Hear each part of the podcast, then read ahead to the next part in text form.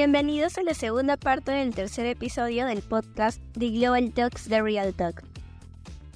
Y luego de identificar qué estaba pasando, pudieron descubrir qué personas estaban realizando ese ataque a la empresa. Es muy difícil encontrar eso. A veces hay ciberatacantes que se adjudican el ataque, ¿no? Y te ponen, te dejan algún tipo de pista, ¿no? En este caso no fue así. Yo creo que el ataque fue un ataque malicioso, no precisamente hacerle daño a mi empresa. Creo que quisieron aprovechar la ola de publicidad que tenía mi empresa para atacar a las personas que se vinculaban conmigo, que entonces creo que esa fue la intención, porque justamente redireccionaban a otro lado donde trataban de capturar datos. Entonces creo que ese, ese fue el, tema primordial. Pero hoy es muy difícil identificar ese tipo de cosas. A veces se puede rastrear por IPs, se puede rastrear de alguna forma utilizando a expertos en ciberseguridad que nos puedan ayudar con el tema, pero no necesariamente es tan sencillo. Pueden estar en distintas partes del mundo y pueden estar simulando que están en un lugar. Tú sabes que hoy con una VPN tú puedes simular que estás en un lugar cuando no estás ahí. ¿Por qué se roba la información? ¿Por qué es tan importante?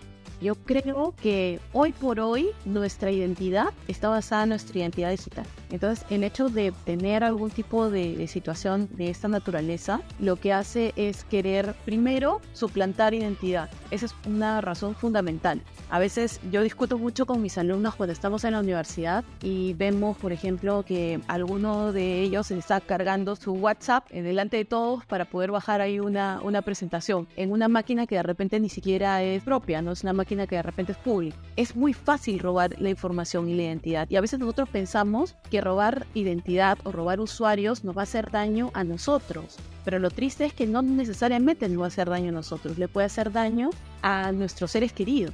Hace poco, por ejemplo, una, una de mis alumnas me contaba de que a la hermana de su mamá le robaron el celular y como fue un día en la noche, ella no le contó a nadie de la familia que le habían robado el celular. Entonces, pero uno no se da cuenta que en el celular hay datos importantes, datos de ti, de tu identidad, de tu usuario, de tus usuarios, de acceso a muchas cosas. Entonces, ¿qué hicieron estos ciberdelincuentes? Lo que hicieron fue escribirle a la mamá de mi alumna, que era su hermana, miraron cuáles eran sus conversaciones y a través de esas conversaciones le escribieron de la misma forma de la cual con los mismos apodos que nos ponemos en, en la familia, haciéndose pasar por su hermana diciéndole que tenía que hacer un pago y que tenía un problema con el banco y que por favor le ayudaba a hacer una transferencia que después ella le transfería. En este caso ni siquiera fue una extorsión, o sea, le dijeron, hazme un favor, ¿no? Tú tienes cuenta en el BCP, tú puedes depositarle eh, a otra persona eh, del BCP que mira que yo en ese momento que tengo mi cuenta en otro banco no puedo acceder en este minuto, ¿me puedes hacer el favor y yo te transfiero a ti después? Imagínate, un favor de hermanas. Cualquiera podría hacerlo porque están hablando desde el número de la persona que conoces tienes registrado. Exacto, y ese es el tema cuando se roban los datos, o sea, el robarse los datos no necesariamente está relacionado con que te puedan hacer daño a ti como usuario de esos datos que te han robado tus accesos, sino que se puedan hacer pasar por ti para hacerle daño a otras personas generalmente para pedirles dinero o para decirles de que estás en un aprieto y que necesitas salir de ese aprieto o de repente para poder entrar a tu empresa y poder atacar a tu empresa. Entonces, no son temas menores. Hoy toda esta información está totalmente vinculada en una red digital y cada vez que se roban usuarios de algún lado, esos usuarios pueden ser utilizados de mil formas. Por eso es tan importante de que cada vez que tengamos alguna alerta de que nuestros usuarios de alguna plataforma han sido comprometidos dentro de una filtración de datos, tomemos medidas al respecto rápidamente, cambiando nuestros accesos, poniendo claves sólidas de mínimo 8 dígitos, con números y letras, con mayúsculas y minúsculas, con símbolos que nos protejan de que alguien pueda estar adivinando también nuestras claves, porque esa es otra, que muchas veces somos tan ligeros o tan básicos en poner nuestras claves que las personas rápidamente podrían adivinar nuestra clave, ¿no?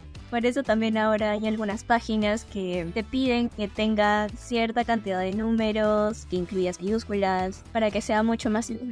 Pero tenemos que ser mucho más cuidadosos con eso, de que no necesariamente tengan sentido. De repente para nosotros sí, pero para otros no. Y tratar de, ser también un tantito más reservados cuando hacemos pública nuestra información en redes. Porque le estamos regalando nuestra información a los ciberatacantes.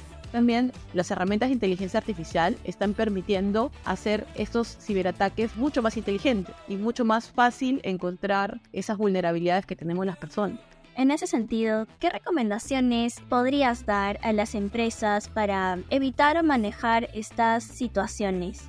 Yo creo que una situación importantísima es identificar cuáles son las brechas de riesgo que puedo tener dentro de mi organización. Y cualquier cosa que pasa por el tema de la seguridad empieza por el autoconocimiento el reconocer cuáles son nuestras vulnerabilidades, en dónde podríamos tener algún tipo de problema. Y eso puede ser a través de eh, nuestros propios expertos dentro de la organización o de, por ejemplo, contratar alguna empresa que pueda ayudarnos a identificar esas vulnerabilidades que podemos tener en la organización. Porque si nosotros no las vemos, no nos vamos a poder proteger de eso. Entonces yo creo que la primera, la primera medida es tomarnos en serio ese autoconocimiento, de saber dónde son en los aspectos que podrían ser vulnerabilidades en las distintas aplicaciones que utilizamos, en la forma en la cual utilizamos las aplicaciones, en la forma en la cual, por ejemplo, nuestros colaboradores se conectan a la empresa, desde dónde se pueden conectar, cómo se conectan. Porque imagínate un, colaborador que se conecta desde una Wi-Fi pública a las redes de la empresa, podría estar también introduciendo a través de esa Wi-Fi algún elemento de contaminación dentro de la empresa, algún malware, algo que podría atacarnos y podría hacernos un problema, ¿no? Ese es el, el problema que le sucedió, por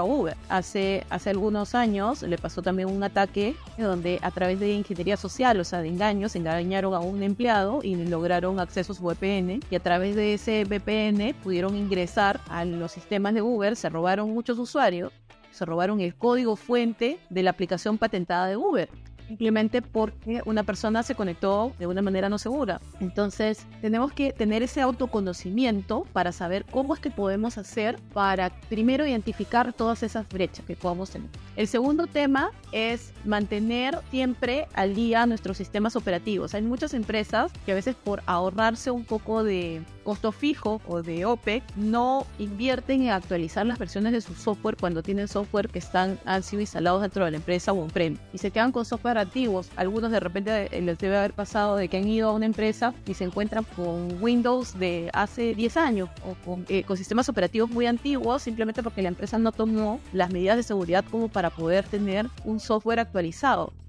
también hay un tema de comportamiento, ¿no? Y creo que ese es el tercer aspecto, que es el factor humano. Básicamente, las empresas tienen un problema gigante con el tema del factor humano, porque es la principal vulnerabilidad que tienen. Si uno de sus colaboradores le da clic a un correo dudoso, a un enlace dudoso, al final podría estar poniendo en riesgo a la organización. Si algún usuario termina compartiendo sus claves con otra persona dentro de la organización que de repente tenga intenciones maliciosas también podría ser, o con un externo, peor todavía, ¿no? Entonces yo creo de que hay que trabajar muchísimo en concientizar a los equipos dentro de las organizaciones en estas amenazas que se van actualizando todos los días, ¿no? Porque hasta hace poquito solamente nos preocupábamos por los correos de phishing, por ejemplo, o por las conexiones del Wi-Fi que podrían hacer introducirnos información o por proteger los puertos USB de las computadoras para no permitir que las personas estén robando esa información o contaminando la información que pueda estar en nuestra red a través de un USB. Hace poquito eso eran las medidas en las cuales formábamos a las personas, pero hoy por hoy la cantidad de soluciones que tenemos hace que tengamos que mantenernos permanentemente actualizados acerca de las nuevas formas de ciberataque. Los últimos ciberataques que están produciendo con mensajes de voz, están suplantando a través de IA la voz de personas. Nosotros, por no escribir, regalamos nuestra voz y nuestro timbre de voz a todo el mundo. Y un ciberdelincuente puede tomar esa, esa voz que puede estar en cualquier lado y podría hacerse pasar por alguno de nosotros. Entonces hay que tener en cuenta que necesitamos estar permanentemente alerta que de repente si hay cosas que se salen de esos procedimientos, que son los procedimientos regulares, hay que dudar y hay que desarrollar ese pensamiento crítico de decir, uy, qué raro, ¿no? Esta persona nunca me ha pedido password, esta persona nunca me ha pedido transferencias, esta persona nunca me ha pedido que ingrese a algún otro lugar, ¿por qué me lo está pidiendo ahora? Generalmente este tipo de, de situaciones sí tienen un tema en común, tienen algún sentido de urgencia entonces, ante la urgencia, las personas a veces no terminan de analizar la situación, simplemente actúan. Entonces, resumiendo, trabajar muchísimo con el tema de saber cuáles son nuestras brechas, es el primer tema.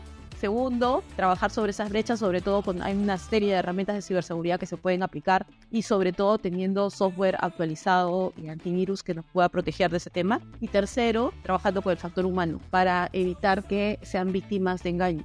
Claro, porque a través de los trabajadores es donde pueden ingresar estas amenazas. Así es.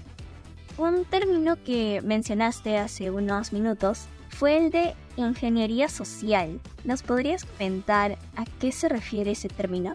Mira, la ingeniería social es la práctica en la cual estas personas estudian el comportamiento de un individuo de una organización o un grupo organizacional, ¿no? Y identifican cuáles son tus vulnerabilidades. Por ejemplo, imagínate que tú permanentemente publicas en Instagram las fotos de tu gato y que cada vez que alguien pone fotos de gatos tú le das me gusta a las fotos de gatos esta persona ya sabe que tú eres vulnerable hasta las fotos de gatos, ¿no? Entonces, de repente, una forma de atacarte podría ser mandarte mensaje con la foto de un gatito que tiene atrás un link. Entonces, le das clic a la foto del gatito y ya caíste en el, en el link.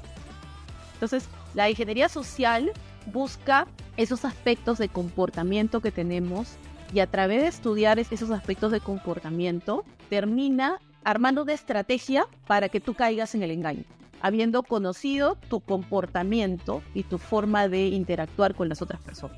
Y de esa manera, esto tendría cierto grado de relación con los algoritmos en sí. Así es, porque los algoritmos lo que hacen es, digamos, predecir algún tipo de comportamiento. Los algoritmos básicos de la IA están hoy en los motores de las redes sociales, por ejemplo que son los que nos sugieren, por ejemplo, el siguiente video de TikTok, que son los que nos sugieren la siguiente historia de Instagram, etc. Pero hoy por hoy esos modelos se pueden evolucionar aún más, personalizando las cosas, ¿no? Y sabiendo a qué cosa vas a ser más proclive.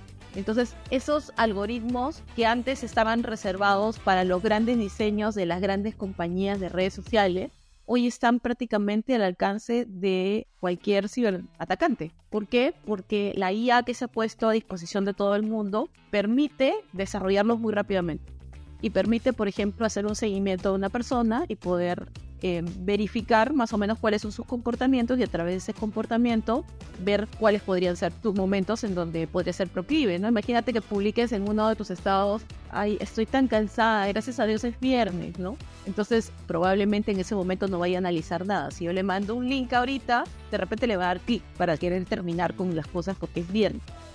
Ya conociendo más sobre lo que es la ciberseguridad, y los retos a los que nos enfrentamos en la actualidad, podemos eh, concluir que en los negocios internacionales esta es una cuestión crucial en la era digital, donde la interconexión global brinda oportunidades sin precedentes, pero también plantea desafíos significativos en términos de proteger la información confidencial y los activos empresariales.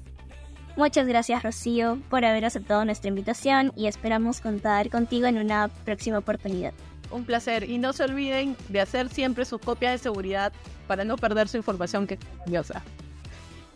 Gracias por escuchar la segunda parte de este tercer episodio de Global Talks The Real Talks. Si deseas escuchar más contenido como este, no olvides seguir a la cuenta de Global Talks para más novedades. Si tienes algo que decir, no dudes en ponerte en contacto con nosotros a través de nuestras redes sociales. Nos vemos en el próximo episodio.